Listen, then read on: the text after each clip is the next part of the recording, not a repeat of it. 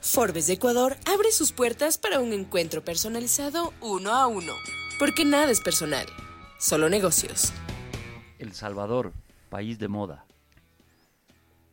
¿Cómo están? Buenas tardes. Hoy estamos con Héctor Pacheco, sociólogo, politólogo, economista, una cantidad de títulos impresionante. No, muchas gracias. Y salvadoreño.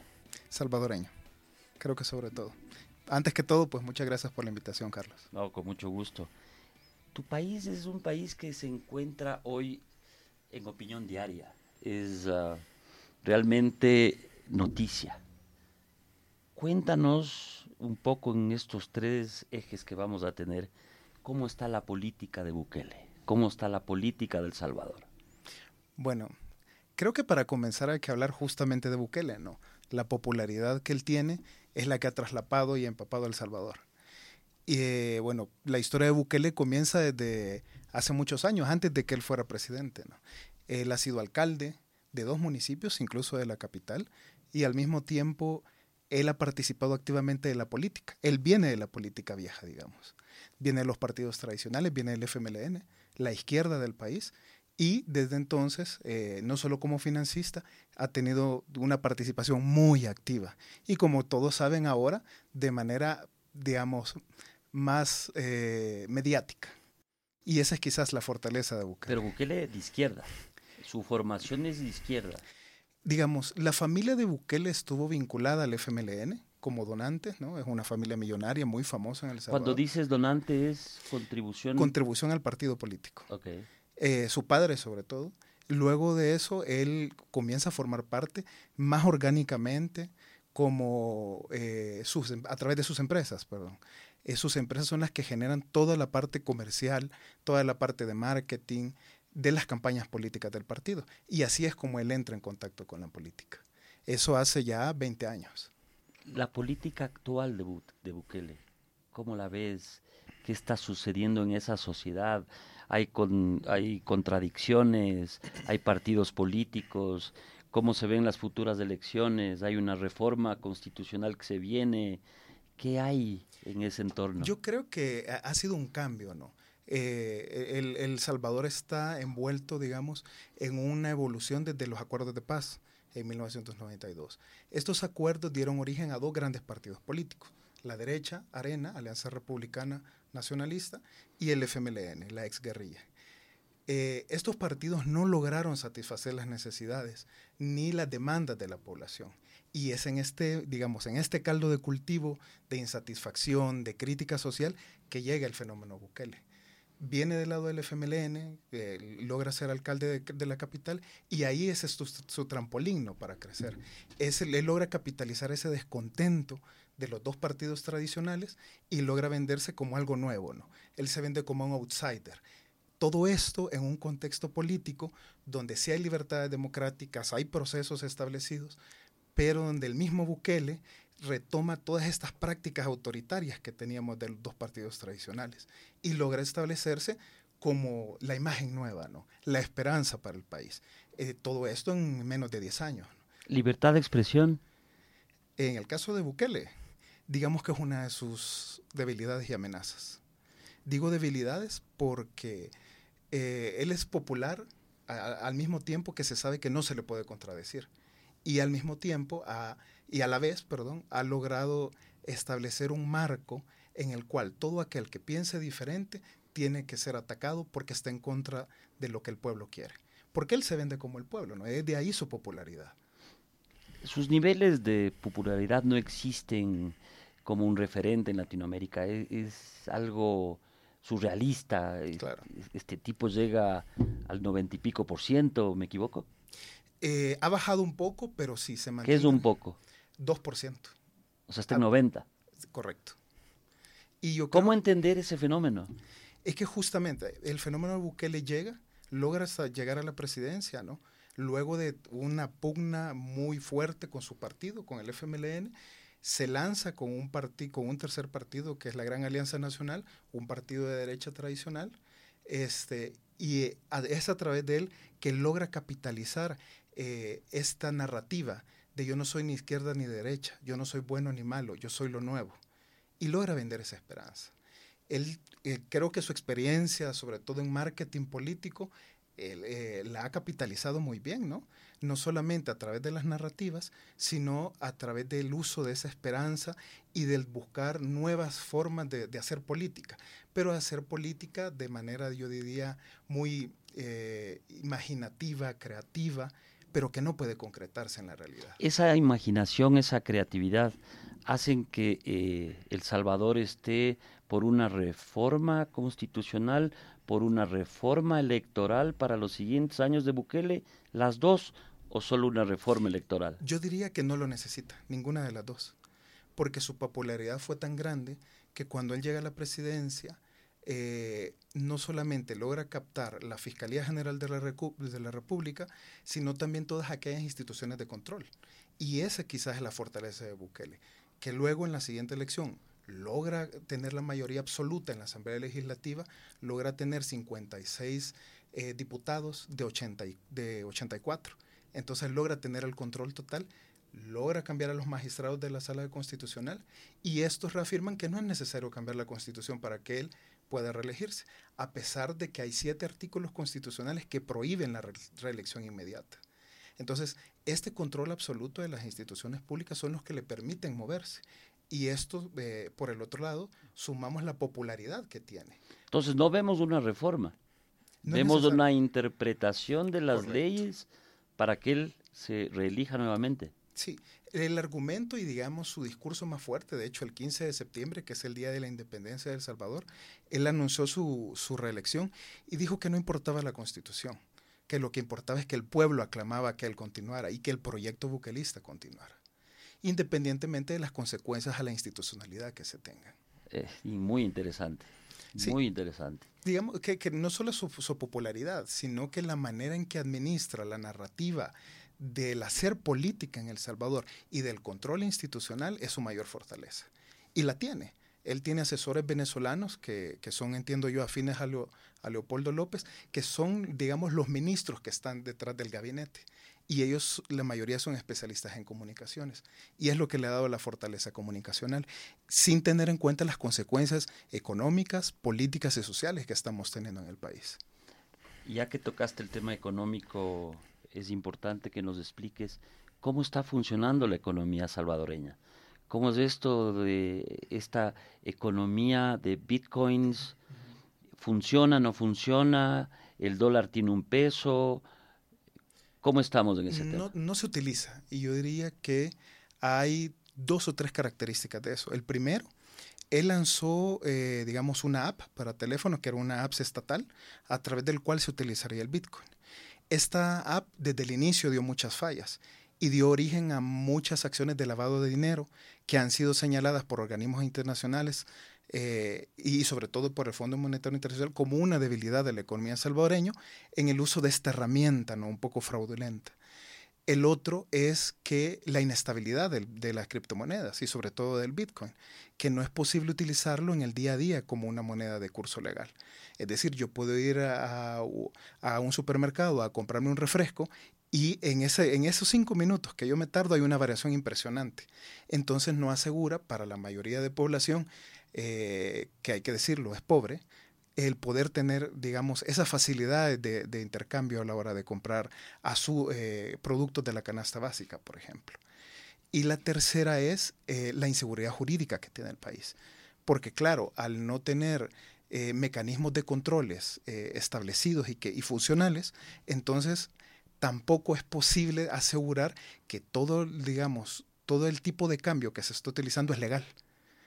Entonces, al final de cuentas, estamos en un riesgo bastante grande a nivel económico. El Fondo Monetario Internacional lo, ha señalado. De hecho, nosotros hemos caído en una categoría de riesgo, triple C por la moratoria que tenemos de pago de deuda y sobre todo por el, digamos, la inseguridad jurídica que, que mantenemos. Eso no nos permite acceder a nuevos fondos, a fondos frescos para el préstamo y financiar las grandes obras que promete el gobierno y por tanto es un círculo vicioso. Pero el dólar se mantiene. Se mantiene y, es la moneda con la cual ustedes hacen transacciones, tienen el día a día. en el día a día. De hecho, es la moneda, digamos, para nosotros es la moneda nacional y es la que utilizamos en el día a día y nos da la seguridad de que en algún momento el Bitcoin llegue a caer de manera estrepitosa y los más de 500 millones que tenemos de presupuesto público en Bitcoin eh, puedan prevenir una, una corrida bancaria, ¿no? Es decir, que nosotros como usuarios diarios, como público general, saquemos la plata de, los bancos, ¿no? Porque nos da el temor de que valga menos en el futuro o lo que muchos analistas dicen en El Salvador, que se utilice en inversión pública de Bitcoin, de, incluso eh, sacrificando fondos de pensiones, que es un fondo estatal, ¿no? Y esto se lleva al Bitcoin, o sea, tienen temor. Correcto. Porque lo que se está viendo es que el eh, gobierno se está quedando sin plata y al no tener plata para inversión pública, entonces hay que echar mano de otro tipo de financiamiento. Y lo que nos está quedando son los fondos de pensiones y eh, las reservas monetarias que por ley tienen que tener los bancos. Que las transformas a bitcoins para pagar el gasto del correcto, Estado. Correcto. Ese es el gran temor que tiene la ciudadanía y muchos de los analistas. Entonces todos preferemos la seguridad del dólar.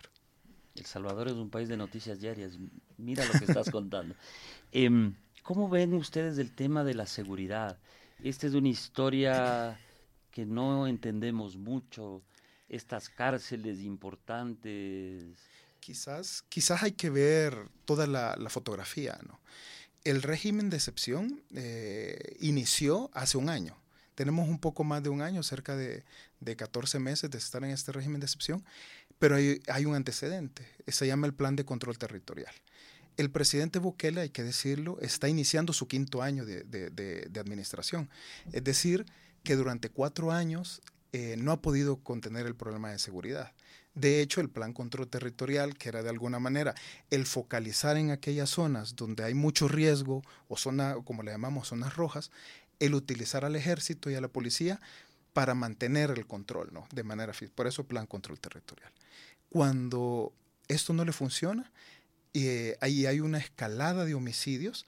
Muchos de medios de comunicación, sobre todo de periodismo investigativo, señalan que esta escalada de homicidios se debe al rompimiento del gobierno eh, de un pacto que tenía con las pandillas, con las dos principales pandillas del país. Entonces es que deciden utilizar la fuerza, ¿no? Y a través de una reforma constitucional eh, se inicia el plan control, perdón, el régimen de excepción. Este régimen de excepción es una cláusula que tiene la Constitución en la que nos quita derechos constitucionales, el derecho a la libre comunicación, el derecho al debido proceso, el derecho a la libertad de expresión, el derecho de asociación y eh, el derecho a tener un abogado en el caso de ser juzgado. Perdemos estos cinco derechos y él utiliza, eh, digamos, eh, el ejército para comenzar a capturar a todo aquel que se consideraba pandillero acusándolos de esta escalada de homicidios. Eh, lo que sucede es que no solamente se capturan a pandilleros, se comienzan a capturar a todo tipo de personas que los soldados y los policías consideraban personas de riesgo. Personas tatuadas, jóvenes que vivían en zonas marginales o zonas pobres, o aquel todo eh, opositor, que de alguna u otra manera eh, se criticaba lo que estaba haciendo el gobierno. Eh, en este sentido, a la fecha se tienen cerca de 70.000 capturados, de los cuales organismos internacionales señalan que 20.000 son inocentes. Pero claro, como no, no, contamos con el derecho al debido proceso, no pueden contar con y no pueden contar con un abogado defensor, no se puede iniciar Entonces, el estado de excepción sirvió para reprimir a la oposición. En gran medida sí sobre todo aquellos actores políticos que se habían vinculado al buquelismo y comenzaron a criticarlo.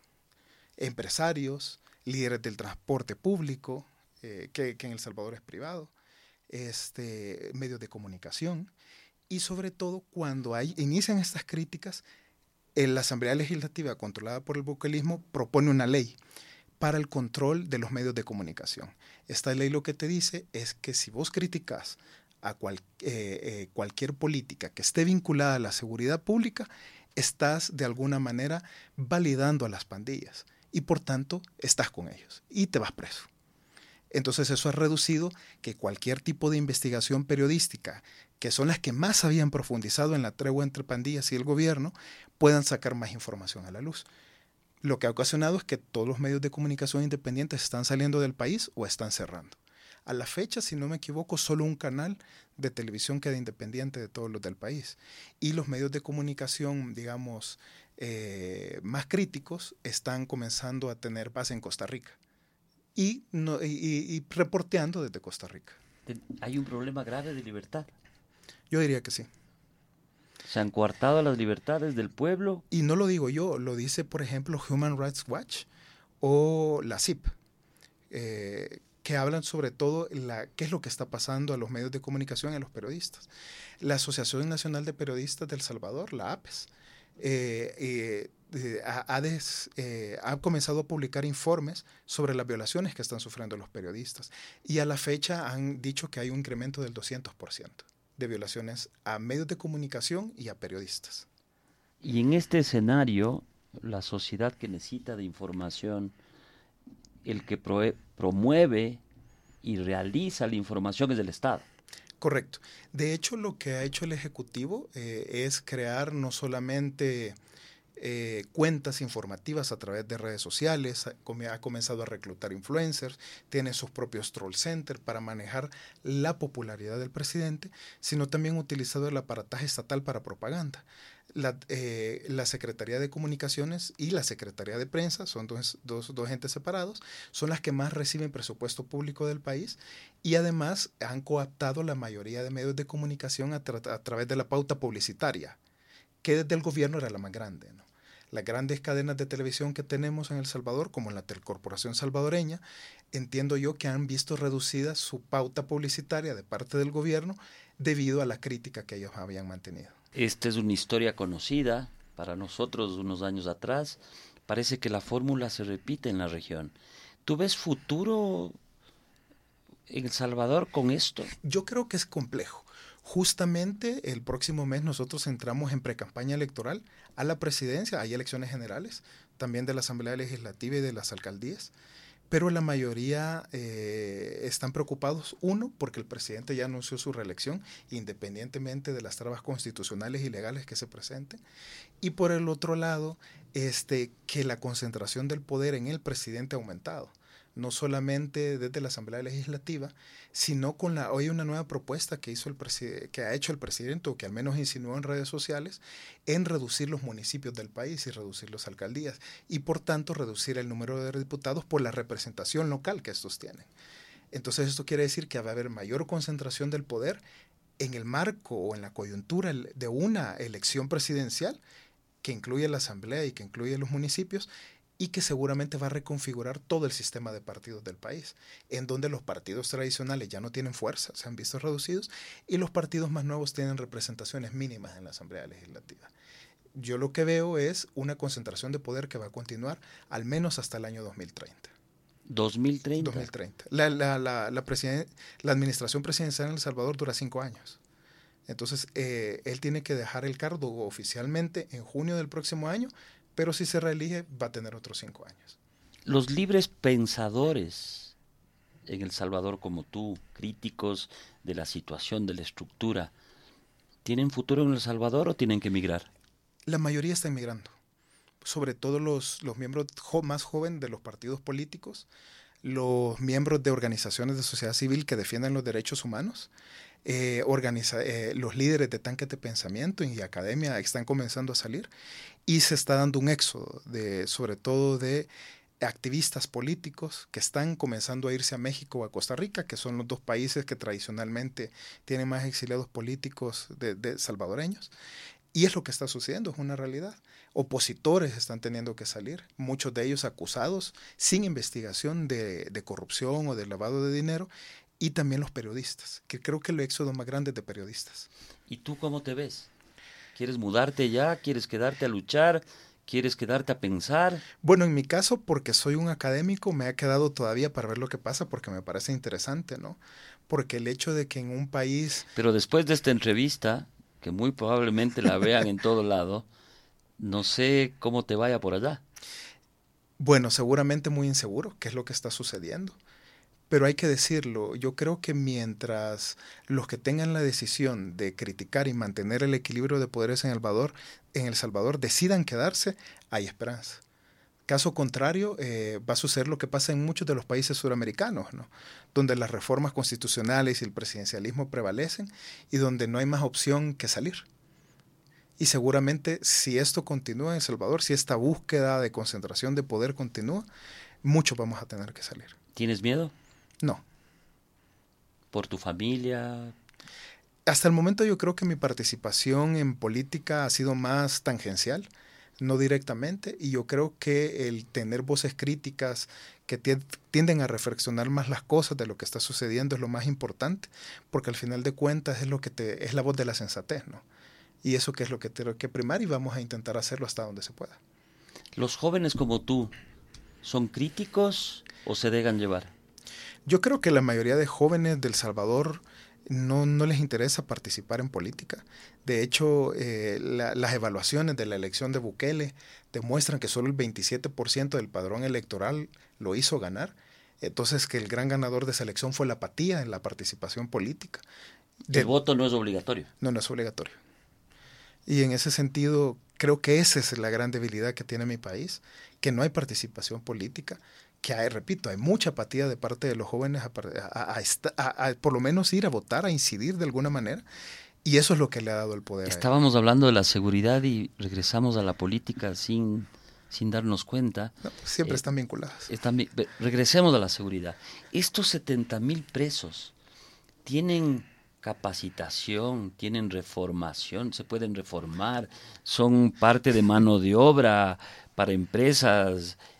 ¿Hay algo que gira alrededor de reintegrarlos a la sociedad? No, de hecho, los testimonios de las personas que están logrando salir de las cárceles durante el régimen de excepción dicen que su mayor temor es haber muerto durante las torturas que les dan.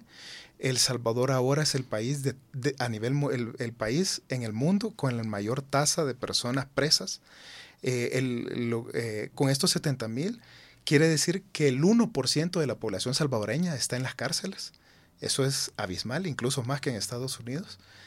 Y, la mayoría de las organizaciones de sociedad civil que han comenzado a investigar y a indagar qué es lo que está sucediendo, dicen que el gran problema es la sobrepoblación. Hay cerca de un 250% de sobrepoblación en las cárceles. Es decir, que en celdas donde se espera tener a 50 personas, hay casi 200 y que se turnan para dormir. Hay una mezcla entre pandilleros y personas que no son de países, que nosotros les decimos civiles.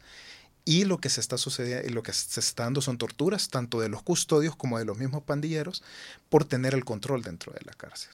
Eh, a la fecha, eh, organizaciones de sociedad civil eh, han presentado informes de que cerca de 106 personas han muerto por torturas dentro de las cárceles y esto continúa.